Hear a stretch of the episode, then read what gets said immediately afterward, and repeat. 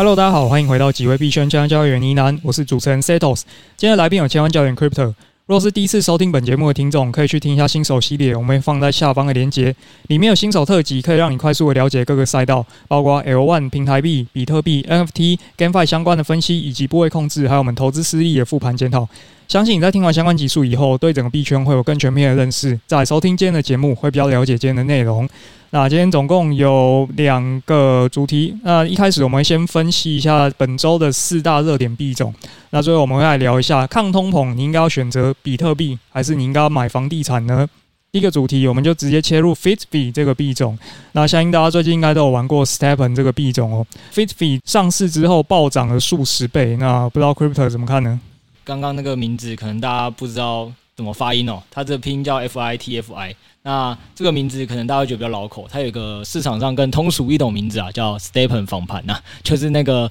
上周亿万交易员 Josh 刚讲过的那个他怎么打 GNT 赚几栋房的故事。这周就蛮应景的是，直接推出了他的访其中一个访盘币。对，那其实过去也已经出现很多 Stepen 的访谈币了，那为什么这次这个热点这么高？我觉得。原因蛮多的，那我还记得这里面有一个最好笑的部分，就是 Setos 好像昨天直接下午四点看到，然后就说：“哎，Bybit 怎么上了一个土狗盘？”然后还特别贴在这个群主，就是猫群那边问说：“这个 Bybit 推了一个土狗，但他自己没讲说这个是 Stepen 的访盘啦，所以他也不以为意。那后，后来结果就是 Bybit IEO 上的时候，你直接去去买的话，大概以现在一天来看，你就至少现赚三倍了吧？对，你对于这样子错过，你当初是？为什么完全觉得说这东西就是一个土狗？我们还是这边就是先来带一下这个币到底有多爆红哦。FitFi 啊，它在四月二十四号的时候在 DAO Maker 上面有进行一个公募，那当初公募价格每颗是零点零零四九美金。那在这个公募完之后呢，它很快就上了，包括火币、包括 OKX、Bybit、Crypto.com、Gates 这些主流交易所。上市之后迅速的涨到高点，大约是零点三五美元，不用算了，直接帮你算好，大概就是七十倍的涨幅。所以当初有参与到这个公募的人，大概都赚烂了。那我会对这个项目会稍微有点疑虑的第一点是，过去这些访盘的经验通常都跟他要访的对象有很大的相关嘛。就如果老大死了，二哥通常也会死得更快。那第二个是这个项目给我一种做事我不确定，但是他们圈钱的意图有点明显的感觉。所以在当初讲话要有呃一个证据跟论点啊，就是你就他们很有赚钱的意图心啊，像像什么列几个嘛，包括说他们在整个代币机制的设计上面就有相当明确的，就我知道你们 crypto 玩家喜欢什么，所以你们想要什么我都给你们。那你们喜欢销毁，那我就直接在白皮书说我会销毁。那你们喜欢 move to earn，那我就来抄一个 move to earn。那你们喜欢回购，我们就来回购。就你们讨厌 VC，因为 VC 会割韭菜，所以我们就说我们不要有 VC。就它很多点都是针对这些 Crypto 玩家心中的痛跟爱好去设计的，但是它本身产品其实还没有做出来。对，因为就是会觉得这个产品比行销落后太多，原因是它产品是预计五月才推，但是第一个点是它在四月的时候就已经是打得非常火热，然后包括这个 Twitter 的粉丝数都已经是接近了现在 Stepen 已经运营了这么久时间的三分之一了，就代表说这个项目起码是蛮认真在行销的，跟也蛮擅长会行销的，然后包括刚刚 Close 讲的那些点以外了，还有其他的嘛，就是。现在很多人也在流传两张图嘛，一张图就是说，哦，如果他做到什么一趴的 stepen 的市场的话，那他可以到多少价格？然后这时候你的投报率是多少？然后比如说到二十趴的时候是多少？那以那张图来讲，他就说你只要做到五趴的时候，他就告诉你说，那个时候价格大概来到一点二九哦，你就会赚两百三十五倍哦。如果来到二十趴，诶，五点一七，你会就赚九百四十倍哦。就我觉得他当初连发币的时候，就是 Sales 还有讲一个重点，就是大部分币圈投资人还会看一个东西是这个 IEO 值不值得参与，就是风暴比高不高，会去看他一开始的这个流通市值的整个定价跟 FDV 的一个价格，他都故意是瞄准着 STEPN，他现在有多少，我就发他多便宜，让你觉得说我一买到就有一个很高暴击的一个期待。这也是为什么他一上市就有机会说创造到八十倍，因为其实你看那张图，他说如果他现在能做到一百趴的话，他其实是可以涨四千多倍的，所以卖了你一个至少五十倍以上的梦，还在卖。对，这是第一个。那第二点就是有一张更有趣的图啦。那张图是一张黑色图啊，也是在他们的 Twitter 上放的。就是看起来就是有个什么 FTS 啊、Facebook 啊、Google 啊、HTC 啊，各种都跟它有有关哦。其实上面大家可以看到有更多的公司啊，就基本上感觉各个行业都跟它参与咖，而且都是蛮大咖的。那这件事情上就很怪，因为通常会这样列，通常就是一个说你的行销的合作伙伴嘛，或甚至是你的投资爸爸。但因为 Setos 刚才也讲了。就是它是又标榜没有 VC 投资的，所以其实你认真去看他的 Twitter，他其实在跟你讲的意思比较偏向说，他们自己的这个品牌合作大使是跟这些公司是有关联的，对，但不是说这跟我们之间产品直接有关联。所以举例来讲，FTS 这个产品本身很好，或 FB 这个产品很好，就算今天是我行销或别人行销，可能差异就不会这么大，就产品力还是一个关键。但他现在基本上就是在各种帮你点满他的行销的期待值，然后各种去擦边球。对，所以我觉得以这个行销上来讲，就是又没有发产品的情况下，Setos 觉得土狗是蛮正常的啦。对，它行销力基本是拉满了啦。对啊，开盘的时候它的市值是定在三十五万，那 FDV 是二十四 M。当初很多人就是炒的这点去说哦，市值小，所以拉盘起来也会特别轻松。另外一个是关注到说，这个团队照理来讲，你一个游戏从开发到整个筹备到正式的发币，照理来说应该也要个我不知道，起码三四个月吧。但你去看他的 Twitter，其实他四月才创的。那一个四月才开 Twitter，然后你四月底就马上发币了。所以我现在当下是先把它当土狗盘来看待啊。就 是如果要买的话，就是就是 Cash Grab，有赚或没赚都好，就是有赚到快跑。对，就是我觉得以行销的角度而言，这间公司反正就点得很满。我第一其实看到这个项目的时候，我第一个想法是，哎，各种过去飞船的访盘重现感觉，就是什么 GOD 利啊那些。那最后其实结果那些是不好的啊，最终是摔了九十趴以上嘛，对吧？所以第一个时间我也是觉得说，这种东西可能是来割韭菜的。但后来我也觉得这个币有一个东西比较有趣的点是，去年的 GameFi 有一个现象是没有，即使是飞船也没有上到这些白币这些。交易所 IEO，但这次其实是不止币币，连 OK 还有很多交易所 get 这些都上了。当然，最大的 FTS 跟币安这几个是还没上了。对，但又感觉上说他们不知道到底是纯行销力或人脉真的很广，所以跟这些交易所真的是打通关系速度很快，还是其实这些交易所真的都有看到这个团队背后的一些产品或一些机制设置。他们评估没有问题，所以他们才敢上。这件事情是不太确定的，但我觉得它确实是跟过往唯一一个土狗盘里，我觉得差异蛮大。然后第二点是，虽然就是我跟 Setos 都觉得这个东西是土狗盘，但不是代表说 就是币圈土狗盘是不能投的啦。因为币圈其实涨最疯的 always 都是土狗盘嘛。那我们想想，这个有一条公链叫做 ADA，它目前可能还是 Avalanche 的至少两倍以上的市值吧。对，但其实你去问链圈是比较推崇 Avalanche 的产品力好的呢，还是 ADA 的呢？这一问应该大家答案都是 Avalanche 啊。但是以市值来讲，就是 ADA 还是高了 Avalanche 至少两倍以上。不止这个概念，那柴犬币我们就更不用讲了。所以币圈完全不是说这种走迷因体系或走这种疯涨体系的币是不能投的，搞不好你还是最容易爆赚的。只是就是刚才 Setos 有跟大家提醒到的，就是 Cash Grab，我有赚就快跑了这样子。对，就是这是一种，或者另外一种，你就定一个自己舒服的钱，你就当做买乐透，就是哎，Josh 哥上次打个 GNT 翻了很多倍，那我是不是也可以靠这一单帮自己赚个小饭钱、小年终呢？就是你想要这样也没什么问题，但就是知道自己。评估一下，说你投进去的人可能最终有可能都会不见，或者是说，哎、欸，你会抓个什么比较大的停损，但那个停损是你可以接受的，因为这币也蛮洗的，你直接去看它这个上下振幅其实是蛮大，跟 GNT 早期特性很像。哦，我觉得它还有一个跟 GNT 特性很像，会让比较多投资者现在会有兴趣参与，原因是它完全符合上次 Josh 讲那个逻辑嘛，就是开盘之后 IEO 通常大部分东西就被砸烂，但是它基本上是一直有撑，然后至少撑了一天的时间。暴击很多倍的状况，然后现在价格都还在零点三左右啊，也跟大家再讲一下，现在的录制时间是今天是礼拜三的晚上五点多。哎、欸，为什么今天录制时间稍微比较早？原因是因为恭喜 Setos 要跟他家人出游啦。对，这有什么好恭喜的？呃，就是辛苦你们了。毕竟 Tony 来了之后，你跟六位哥才终于可以安排一个出游，就是已经不眠不休工作两三个月，没有周末了。对，恭喜你们。酸民会说还敢出门玩啊？哦，反正现在币价也几乎跌成那样，也没没什么好看的。你搞不好出去玩亏的还少一点，只有旅费而已。好啊，那第一个我觉得就差不多讲到这啦。反正我觉得收敛几件事啊，就是行销的这个点击的是很满的啦，就一下就上了各交易所，然后你可以看到它各种白皮书里写的东西，感觉都是币圈人爱的。然后市值这个管理开就涉及到一个币圈人喜欢的东西都是，但是它产品就是没发。那只是我没跟大家讲说，币圈不是说没有基本面的土狗一定会不好，因为你可以从几个。点是大部分的交易所几乎都上了，所以是不是还有其他东西？只是我还没看到，我们也很难讲。我们是从现有机资料来说，那所有的人期待错过 GNT，所以有一个 GNT 第二的梦是完全可以理解的。所以它为什么迷因可以传得这么快，也是很正常的。那币圈也是，其实迷因有时候可能是涨最多的。只是要提醒大家，参与这种东西就是不要配自己总资产太多，对，就是当做一个小参与乐透，输了不要难过就好了。第二个主题。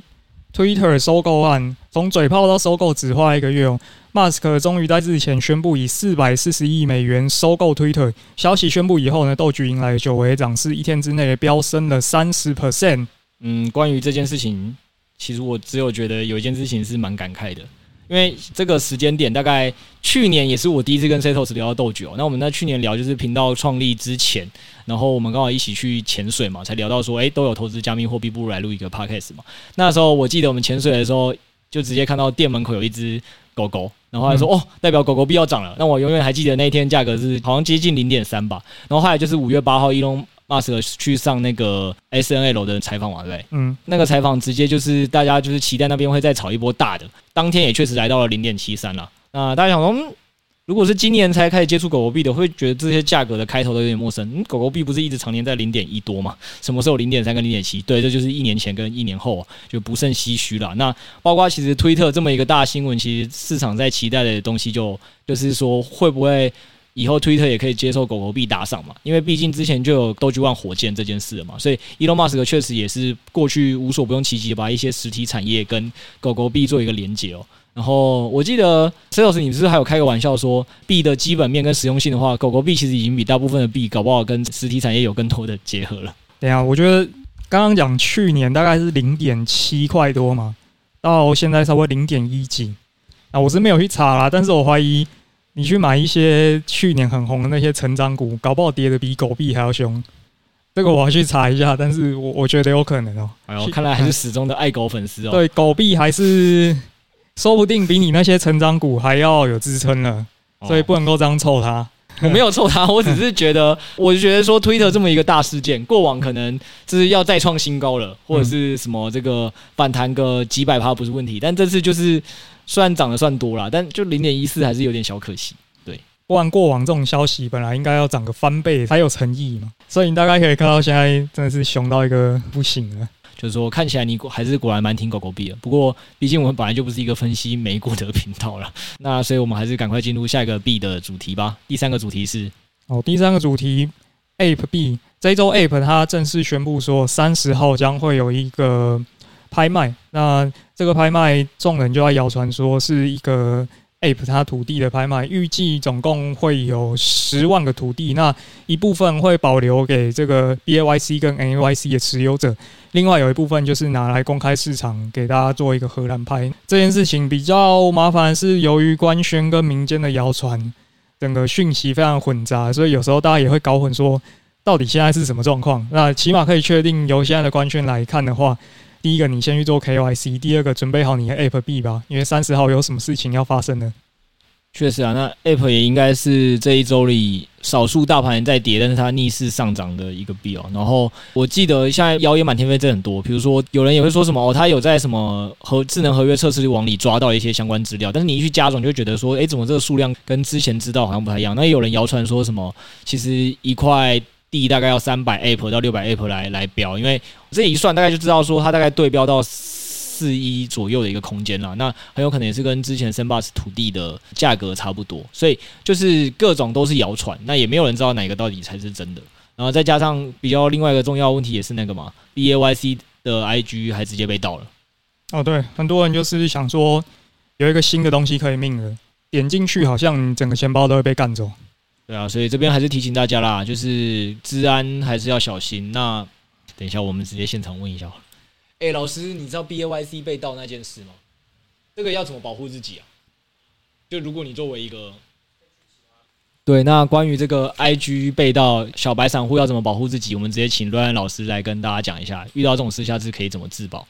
应该可以去其他平台，就是算 double check 一下，比如说去 Twitter 或者去 Discord，然后确认说跟大家确认这个讯息是对的。因为通常项目方应该不太会突然这样子 drop，应该都会先讲好。哦，通常不会就对了。对，现在项目应该不太会这样做，他们通常也会在之前先讲好，说他们不会做。突然的销售，这样都一切会按照原本的时程，这样去确保不会有这种被害的风险。了解，就是看到好事情的时候，先想五秒钟，自己真的有这么幸运吗？要不要去 double check 一下？但他们会不会抱持这些心理？我一去 double check 完，就提醒所有人，所有人都来跟我抢。呃，对啊，但总比被害好了。哦，就是到底是一个本金一完全不见，还是说好翻倍，这我们也是很难讲。对对对对，但总之就是，如果要保护自己的话，目前看起来，因为平台官方就是被盗了，所以你也很难真的是用什么技术方法确认说这个到底是官方有没有被盗，你只能再从其他渠道做二次确认。对对对对对对，好，那就是感谢 Ryan 老师的一个分享，感谢 Ryan 老师为了这一段特别来陪我们录制。耶，yeah, 我们谢谢 Ryan 老师。最后一个议题是，好，下一个主题，富达投资将开放比特币退休金专户，每户最高二十 percent。哦，这件事情我个人没有太大有 feel 诶，然后以目前的币价来看的话。好像也并没有对这件事情有太多反应。那我觉得是，如果是我们早期听众，去年大概前五到十集应该会看到，我们那时候都还会蛮兴奋，在报告说，其实有哪一家银行啊，又或哪一个那个资产管理机构或哪个国家在接受比特币作为一种那个资产配置的一环啊，或者是就是可以让顾客购买哦啊，因为已经时至今日，我觉得这个这个议题已经跟狗狗币伊隆马斯克在发什么大力多一样，就是币圈其实是。消息是会在减弱的啦，所以我个人是觉得这件事情对币价好像，或者是整个这个圈内，我个人没有太大的回响。虽然当然感觉是一种增量资金会进来，目前看起来我觉得算是一个长多吧，它不是一个短期会把比特币的币价 hype 就是整个嘣一下就起来那种消息。但是啊，还是简单说一下这个四零一 K 账户好了。就我我不是美国人，所以我也是查来，好不好？就跟大家稍微简单的讲一下四零一 K 账户。四零一 K 账户就有点像是台湾这种劳退的自主提拨啊。因为呃，如果是上班族的话，应该会知道，像台湾就是可以提六到十二趴吧，你可以自己再增加那个提拨的上限这样子。那不过美国这个退休专户呢，它其实就类似我们这个台湾的老退啊，就你可以把每个月薪资提拨一部分去。到你的这个退休金专户，如果你上班的这个公司呢，选择的是富达投资来作为服务的金融机构的话，那你就可以选择，譬如说提拨三趴的资金到这个退休金专户里面，那我就可以选择要投资比特币。它影响重大的意义是因为，呃，第一个富达投资它在美国这个四零一 K 计划里面算是最大的一个服务提供商。就大概占了整个 market share 大概三分之一以上，AUM 就是大概二点七兆美元。你光听这个可能觉得没什么，但重要的是这个四零一 K 账户呢，依规定就是你退休或者是你人生有什么重大变故才能够把钱拿出来，所以它有点像是你投了就会变相是锁仓在那边的。那一来是当会有活水进来，二来这个活水它是没办法随时跑掉的。哦，但我还是那一句话，就是如果是我们前十集的老听众，大概以前也有讲过，有很多四零一 K 也都陆续在接受比特币了，所以我知道以增量资金的立场来讲，它就是一个长多，但啊、呃，也有一种感觉，像是就跟疫苗共存一样吧，它本来就是世界趋势，然后慢慢就是往这边发展下去啊，对啊，所以我个人是会觉得蛮理所当然的这件事情。但重点还是劳工他自己要选啊，就他他不能强迫说，妈的，你这个二十八通通给我买比特币。那 老公自己要打勾，他才会去买比特币。哎、欸，就如果他今天不是 BTC 啦，嗯、我觉得是其他，比如说是什么某哪些公链币，也不是 ETH 哦。就这两个现在对我来讲都还好。但如果你现在开始看到，比如说什么一次五到十个前十名市值的币都可以开放去作为一个购买的话，我会觉得搞不好这个增量的效果还比较明显。因为现在比特币能在美国被购买管道已经太多了。没错，对对对对对。那再来就是。今天一个比较有趣的议题哦，就是各个国家都在量化宽松，那到底是房子还是比特币能对抗通货膨胀呢？对，那大家可能从节目听到这边也会觉得，哎，奇怪，为什么今天这个节目的结构有比较有趣哦？以前可能都是针对。两到三个的重要的事情做一个比较深入的分析啊，但我们这次可能是会针对比较多，诶，这一周的热点就是进行一个快速的分享跟交流，然后再到讨论一个这样的主题啊。那当然也就是因为有有蛮多听众在建议说，有时候也希望一个月有听到一到两集是像这种诶 Josh 这种交易员来分享的，或有时候听我们聊一些比较快速，就是市场有很多热点的议题，他们很好奇我们看法是什么，所以只想我们快速讲解，不用每次都这么深。对，所以我们每次就是做一个调整啊，希望说就是大家会。会喜欢，那有任何的可能就是觉得这样的调整方式好或不好，想继续给建议的，就一样也欢迎在我们的 DC 群跟赖群给建议哦。那所以这个问题也是那时候 Setos 在看文章的时候看到很有趣的那篇文章，其实基本上在讲是他在奶比特币啦，他就说对抗通货膨胀最好的方法的一个资产就是比特币嘛。那 Setos 就跟我聊说，哎，啊，其实你最近不是有就有打算要买房嘛，看房，那到底对你来讲，你自己会觉得本身作为一个加密货币投资者，你会认为是买房才是一个抗通货比较好的方法，还是这个比特币呢？感觉这也是比较切中大部分的人日常生活会遇到一个问题嘛，就来跟大家做一个交流啊。完全跟大家讲，就是买房这件事，我比大家更小白，我也只是就是嘴炮看房，就是就是说，哎，我我是有预计想要买，然后就是可能东查一下，东看一下，然后遇到朋友的时候就会聊一下，说，哎，你家人或你亲戚有没有在推什么地区？就大概是这样。那讲回来这件事情，我们先讲一下这篇文章大概在讲什么。他的观点很简单，这篇文章他在讲说，他先举例来讲说，通货膨胀到底有多严重。那大家基本上也都可以理解这概念，就是说现金放在存款里就是慢慢贬值。那他当然为了要让自己的这个例证更强烈哦，他举的当然就是一些贬值特别严重国家。他说像黎巴嫩对美元就是已经至少损失了九十帕的价值，然后在二零二一年十一月是达到两百零一帕的历史最高通胀率。当初在通胀前的薪资一千五百美元的，对现在来讲大概只剩一百美元，所以其实他们的整个购买能力大大的降低嘛。那这样例子还有很多了，他也举了土耳其，反正就还有委内瑞拉，可能呃在当年十二月也通货膨胀率高达六百八十六帕。那这些事情，他其实只是想先点出第一个点哦，就是大部分的人可能都会有一个概念，就是说啊、呃，我就是努力工作嘛，赚钱，然后把钱这个存进银行，然后想说我到底要存多少钱，我未来退休才够。够过生活呢？那大家习惯的算法可能都是说，哦，因为我预计我一年会花多少钱，所以我要再多准备个一两年或两三年的一个缓冲，那这样就会是我一个退休金目标。但他其实在提醒你的点就是说，你怎么不能确保说你自己的这个国家不会像这些第三方的国家呢？你辛辛苦苦存到了六十五岁，然后原本以为这个钱可以让你安享天年二十最后的这个退休生活的时候，发现这这个国家把你的那个购买力降到只剩三分之一的时候，那你这个。原本以为可以安稳退休这件事情，你就会瞬间变成一个下流老人嘛？这是第一个在讲的议题啦。那再补充一个数据哦，我特别有去查一下，主计处它有在统计这个 CPI。那今年三月的时候，它公布的是一零六点三三。那我们往回推的话，民国七十年的时候，这个 CPI 是五十五。大略的说一下，就是四十年内的时间，你的购买力是腰斩的。那其实大部分会做加密货币投资的投资人，应该都在比较年轻的族群啦。那其实我有去看一下我们后台资料，大部分的听众都在二十到四十岁的这个区间，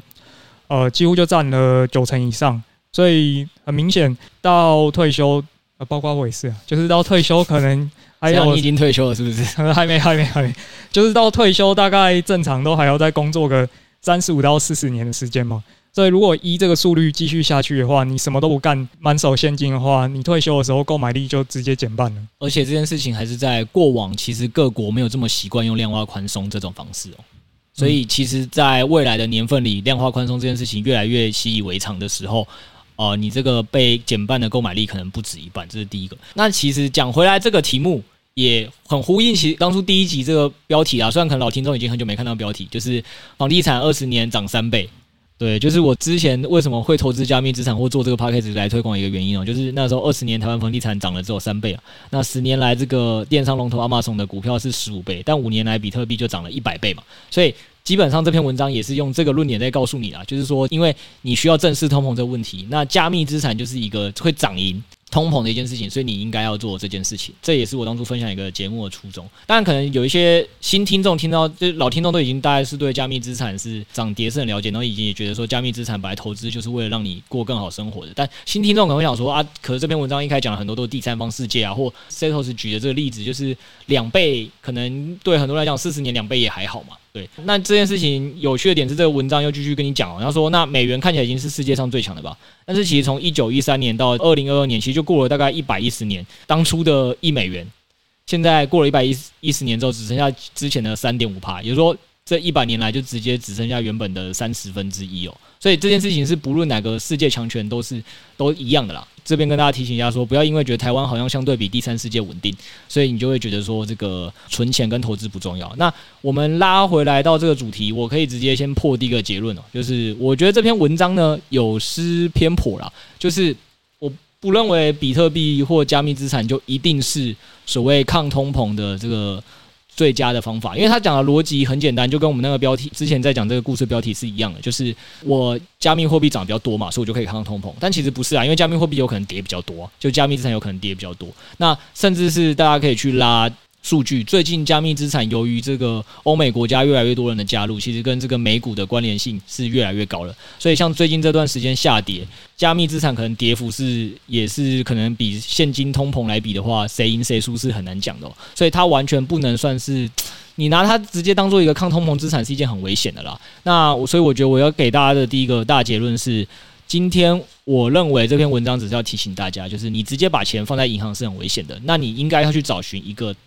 资产去做配置，然后这个配置是会赢过通膨的，然后也是你善于掌握的，然后你有比较高的把握说会赢。因为举例来讲，就是就算加密资产长期来看会赢通膨好了，但是你如果把钱都输光，其实最后也是没有做到这件事嘛。所以我觉得第一个重点是这篇文章可能提醒大家的概念是，你这辈子可能都要去认真的学习投资或资产配置，只是这个资产配置不一定要说，因为是我们节目或是这篇文章的观点，然后你就一定要做的是加密资产，这是第一个。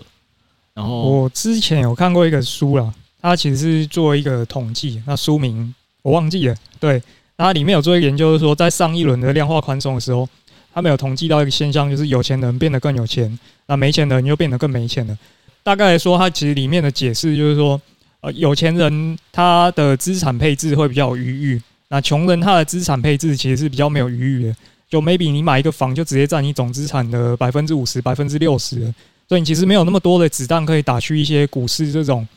长期来讲报酬会比较高的资产。那有钱人就不一样，他们的资产配置就可能股票可以直接占个九十趴，那他十趴拿来生活买买房子，其实也非常的够。所以每一次这种量化宽松的时候，都会拉大这个之间的差距。那第二个，我觉得书里面没写，但是我自己我自己的推论啊，就是其实，在每一轮这种量化宽松的时候。就包含股市啊，或者主要股市啊，或者是加密资产这些风险性资产，它的报酬就是会比较好嘛。那对于一些本身就比较资产没有那么多的人，通常他的投资知识的，就是他的资产跟他的投资知识会有一定的相关性嘛。通常就是比较穷的人，他可能也比较没有投资的知识，所以他。嗯，在这一段暴涨的期间内，他也没有足够的知识来让他的资产相应的往上垫高。那这个每一轮的量化宽松其实都在加深这种 gap。对，就就有一个啦，先不要讲述投资知识聪明或笨啦，就光一件事情，赢的几率就会变高嘛。就是到底是一个币在飙的时候，你再开始追高杀低，就是它需要你比较专业的对这个市场的短期的判断嘛，很随机的，还是你可以去掌握一个大概观念，就是哦这个。通膨是一个一定会发生的事情，所以我如果能把它放在一些资产里，然后它是常年来看会打赢通膨的，我因为我很有余裕啊，我生活根本不缺这些钱啊，我就一直放着，等到起来的那一天。其实大部分的以前就有很多投资者统计都是这样，就是在每一次的这个金融危机后。这个下杀再到反弹这段时间，always 都是最快的。然后这个最快是大部分的人可能因为钱没有很多，所以他都需要去抓一个低点，然后等那个低点翻上去。但有钱人不是，有钱人可能就是反正我就一直都是闲闲的放在那边，他就可以直接捕捉到那最完美的主升段，就是从最低到最高，他基本上都有赚到。那当然可能从高的时候往下跌，他也不痛不痒，因为很多时候有很多的可能穷人的状况或比较资产没有余裕的状况是，资产一下跌的时候，他就只能先出逃。然后再找时间进来，就是他没有办法承受那么大的损失。但是富人对他来讲，那个钱完全不见了，他一样能生活，那就可以让他继续放，等到低点来，然后再反弹到高点。所以这才是我觉得最主要一个，就是你根本就不需要有任何投资知识跟技巧，就是你只要有比较多的余裕可以去放置在那些资产，你总是会赢。那这也可以直接讲到房地产来做一个大家更生动的举例哦。如果今天。你每天光这个缴房贷你就缴到很累、很痛苦了。那是不是如果当这个房地产这个快速在往下跌的时候，你可能就会很心痛，说啊，因为损失一两百万对我人生是一个很大的一个总总价下跌，是我一个很大的负债，我不知道还多久，所以你就会很心痛卖出。可有钱人可能他是两栋房地产哦，现在总价算掉了八百万哦，他比你可能看起来还多，他再多买一栋，直接把成本摊平，这是一种方法。那但另外一种方法就是啊，多八百万，那那没差，他觉得房地产我可以放四十年嘛，再卖嘛。就是那我等五年后啊，它再涨回来的时候，我还是会以赚钱的方式出场。就是只要你资产没有余裕，很多时候你就是没有办法去等到那个一定呃，虽然我们在投资上这叫凹单啊，但是基本上就是，如果你只是要纯粹思考是让你的资产正累积的话，光有余裕去做各种资产配置这件事情，就会让你赢过大多数的没有余裕的人，这是很简单的一个概念。回过来了，那为什么你会想要买房地产？哎、欸，你这个就感觉是风口浪尖要推到我现在很有余裕买房地产是吗？从刚听起来这个论述是这样的，就是你有你有余裕可以在哎、欸、跌了，那我再抄底。没有没有，我没有打算抄底第二栋房，你完全搞错。这个对啦，但就讲回来，所以我刚才为什么会要直接讲说，虽然 Setos 今天跟我聊说这个问题是大家应该会蛮有兴趣，可以闲聊一下，那我也觉得很好，就是跟大家聊聊房地产，这也跟大家日常生活很相关的。但我就会说，以这篇文章做开头，我觉得重点都不是要大家去硬要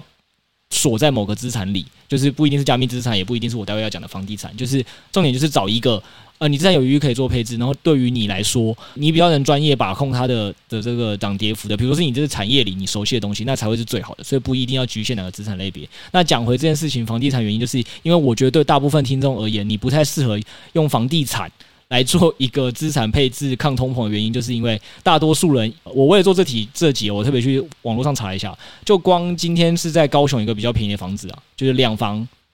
大概就含车位的话，可能就要一千出了。那这基本上对，那当然就看你挑的地段，那就大概概抓一千，这样比较好算。那台中跟台北这种地方，你其实要抓到一千万的房子买两房，几乎是非常困难啦。那我都讲的是平常条件，大家不要挑战一些极端条件。对，反正大概就一千万差不多。就我记得之前有个网红，他买一个小套房也是要一千多万嘛。哦，对啊，在台北啊，嗯、而且还不是新的、啊。嗯，我刚才讲的还是算是偏新的概念。那所以以这件事情来讲，就是像你讲的，一千万现在至少首付。就是你就是新房可能也几乎都要拿到手两成两百万出来，那旧的可能也要拿这以上。那试问多少人可能是辛辛苦苦存了这两百三百之后，然后你未来还有很多家庭的开销，然后你很多自己生活开销要付，你就已经先付掉这两百，你才买下这房子哦。那下一个问题是什么？就是每个月我算过拿八百万去算，然后利息超便宜，就是呃两趴这种很多人现在不一定核贷得到的的这个利息哦，可能你一个月就要付三万多的这个本金。那你 Setos 你想？一个月的薪薪水里，你要拿三万多块去付去付这个房贷，你会不会其实压力就很大？你也没办法再去做其他的投资。就是房地产涨的时候你就很开心，但你又不好卖，因为你也是只能住这一栋。然后下跌的时候你又会这损失更大，就是它流动性很差嘛，还不如你股票比较好去做转手或判断。一个月三万的话，我觉得这要看每个人的收入阶级啊。那以我来讲，有点负担哦。非常有负担哦！不要在不要在那边营造，好像我很苛待你一样。我觉得我算是幸福企业吧。好、对，但但就是以节目效果来讲，我觉得还有以听众照顾的角度来讲，为什么我会直接说我并不觉得买房是一个很适合大家拿来做抗通膨的手段？因为最主要问题就是你基本上是完全在呃银行之很多时候让你四到五倍在杠杆嘛，所以这四到五倍杠杆，当然你在赚钱的时候你都很开心，那就跟你去股票。去开四到五倍杠杆，或者是去在很多其他金融工具，你都其实可以去做四到五倍杠杆。只是通常银行这个杠杆工具比较好，原因是你要被断头的这个这个难度比较高，就是相对于其他资产，然后你要付的利息也没这么多，所以才会这么多有钱人喜欢用这个工具。但是对穷人来讲，其实都一样，就是你只要付五倍，就是你开了五倍杠杆，就是大家都听到说什么，哎，远离合约，珍惜生命，因为你只要开五倍杠杆，你就是把自己会置于一个比较高的的危险之下，所以你如果稍微这个市场波动高一点，你就会蒙受一个很很大的损失。那我刚才也举例，就算你买一个一千万的房子，这个只需要它的这个直接单位总价掉十趴就好了，你可能就少了一百万。但是刚才 Setos 你的本金是拿两百万出来，对不对？嗯，你瞬间就是帮自己多背了五十趴的这个资产损失。所以其实你说为了要抗通货方式去买房地产，我觉得是一个非常不正确、不正确的一个的行为啦。因为就是他在你看错方向的时候，只会让你的人生的财务上会陷入很大的困境。然后你每个月生活其实要缴三万多块，本来就不是一件容易的事。那回过头来，最后那为什么我我想买房的原因，只是因为本来呢就是一个人生到了某个年纪，或者是就是到了某个年纪，其实你就会觉得说，你还是会想有个自己的房子。那这样搬来搬去很累，或者是你不太好去对房东的房子做太多自己的更改，所以本来就会看。那再加上其实嗯，对于我来讲，因为这个房子在这个时候。就是为为什么还可以看一个原因，是因为我也会知道，我会告诉自己说，我没有要特别去看台北的房子，因为其实最终重点是我只是要有一个房子，然后想要一个可能未来想要退休要住的时候是可以去住的，那就好了。所以对于我来讲，我没有一定要再买在台北。那没有买在台北，那我的整体的财务压力就会小很多，我的资产就可以去做一个计算，就是说我可能不需要找一个付那么多本金的。对，然后可能可以在可能比较中南部的地方找一个我觉得还 OK 的房子，这样就可以了。所以这件事情上，其实完全为什么我自己在看房，原因是因为一我本来就建构在我有自住的需求是蛮强烈的。然后，所以这一两年就有在看。那第二个比较大的原因是，我没有一定要买在北部的房子，所以我的目标也相对明确。所以你如果去看中南部的时候，你就会觉得这整个压力都比较小。那再来回过头来，就是我们也还是可以快速讲一下说，那那为什么我其实觉得房地产，啊，这个下集再讲好了。其实我可以来讲一下说，为什么我觉得其实房地产未来。涨的几率还是比较高的，所以它甚至对我来讲是比较偏向是一个可以避险的资产。那以及它要怎么去做一个操作？如果你在你的你的资产配置观念是正确的情况下，其实它可能就是，我就先讲一个，就是光跟银行借能借五倍钱这件事情，如果你善用，你知道这是什么概念吗？就是我们刚才前面有讲嘛，就是通常刚刚施总你说四十年下来，嗯，这个台湾的购买力光用 CPI 来算，是不是就砍了一半以上？对。然后这件事情是什么？就是这件事情是还那时候还没有量化宽松，所以未来我们可以推估，理论上这个金钱购买力会下降的更快。嗯，没错。那我现在大部分青年去借房贷是有机会借到四十年的。嗯，对。那或者是第一次首购族，就算没有四十、三十，几乎都蛮常见的。就只要你买房子是相对新房，也就是说，以我们刚才那例子为例，我现在虽然跟银行借钱。这个钱是我现在其实赚不到的，但是这个钱我现在先借，我四十年来慢慢摊还，其实我我最后可能还的钱，虽然大家都说利息很贵，利息很贵，但大家忘记了通膨速度更快，所以只要你的利息是小于通膨的速度的话，其实你可能是在帮自己在赚钱。光这件事情上，你就真的有抗通膨这件事。所以我觉得为什么很多富有的人，就是如果他资产真的有余裕的话，他会做这件事情是有他的理由在，因为他可以去创造自己现在手上没有钱，那这手上没有钱，他未来其实只需要还一半或还三分之一，那当然对他来讲，他就会觉得这是一个完全值得去做的一个抗通膨的方法。再加上就最后一个，房子这个金融工具还有个特性，就是股票也好，加密资产也好，各个东西的这个下跌的比率，就下跌波动度都还是比房子稍微的高的啦。下跌的波动度通常是比较高，也比较大的，所以在这个前提底下，如果你这个是在资产配置 OK 前提下，它下行风险是相对有限的，但是它又开了五倍杠杆，所以这个五倍杠杆又跟其他五倍杠杆不太原因一样，原因是因为通常借你钱的人最认的这个担保品就是房地产，这大家都知道，所以他其实会愿意接受的是这个借到你的钱是最多的，然后这个清算的条件也是最宽松的，甚至利息也是最便宜的，所以它本来就是一个。如果你有余裕去操作金融工具的话，一个比较好的选项，但前提就是你要有余裕。但我觉得这这件事情本来就对我们大部分的听众是蛮困难的，所以我还是不建议把这个房地产作为一个 抗抗通膨的工具哦。对，大概就是这样。那至于可能房地产还有更多的看涨的一些的分享，我觉得可以下集再聊了。那我再次声明，我绝对绝对比。九成九的听众可能还不专业，因为我甚至自己没有在买房，呃，又没有真的买过一间房，然后也没有再去看房，然后甚至也不是什么房仲相关的，然后也不是房产财经专家，完全没有受过专业训练。我只是纯粹用从一个资产配置的逻辑来看这件事情的话，那大概可以去这么做一个分析，绝对有很多的误区，大家不要赞。那我们也是想说，让大家就是想轻松的来听一个比较有趣的主题，所以才 C 投资建议后，我们想说来试入看看。那有任何建议或觉得我讲的不够 OK 的地方，欢迎都在我们群组，就是给我们指指导跟交流就好了。对，我们真的不是房地产专相关的节目。那我认为还有一个风险呢，你买这个房地产之后，你要确保未来三四十年台湾都好好的，拿去配加密货币，可能还有一个原因是因为它确实，你如果今天要逃难的话，比特币应该算是一个还蛮好的逃难标的。嗯，这个是啦，可是。这个时候，就我们之前有聊过一个问题嘛，比如说很多人都会觉得说，加密资产存在冷钱包比较安全，不会被盗。但下一个问题是，你会随身携带冷钱包吗？其实也很难讲，所以你逃跑的时候，搞不好反而也带不走。没有，就是助记词要背起来啊。对啊，但是实物上，我觉得光助记词背起来这件事情，就是大部分的有蛮困难的。搞不好比较长的状况是助记词想说先背不起来，我抄在一个地方，然后就被就就被骇客盗走了。我觉得它它有它的难度啦，这是一个。然后，但是呢，我觉得移转上绝对是加密资产最方便，没错。但因为我觉得今天的问题是在讲的是抗通膨嘛，我是觉得它并不是一个好的抗通膨的工具。对，那加密资产最大的优势本来就是流动很快，就是相比于大部分的其他资产来讲，然后是最没有地缘性的，这是没错的。好，今天的分享就差不多到这边。如果你喜欢我们节目的话，记得在下面五星留言，然后可以建议一下我们下一期想要听到什么样的主题呢？另外，我们还有付费 Podcast 的内容。如果你想要知道更多内容的话，我们每周有一篇的深度解析文章，以及三十分钟的音档导读。喜欢的话，在我们下面有报名的链接，有一天一杯咖啡钱，认识更多加密货币。那另外，我们目前也有 Line 群跟 DC 群，可以在里面公开交流，欢迎大家来这边聊聊。对，而且这两个群都是免费的。那 Setos 他也都会在定期在赖群里跟大家聊聊干话，所以有兴趣认识加密货币，然后又想问问题的新手小白，欢迎加入。那大家就下次见，拜拜，拜拜。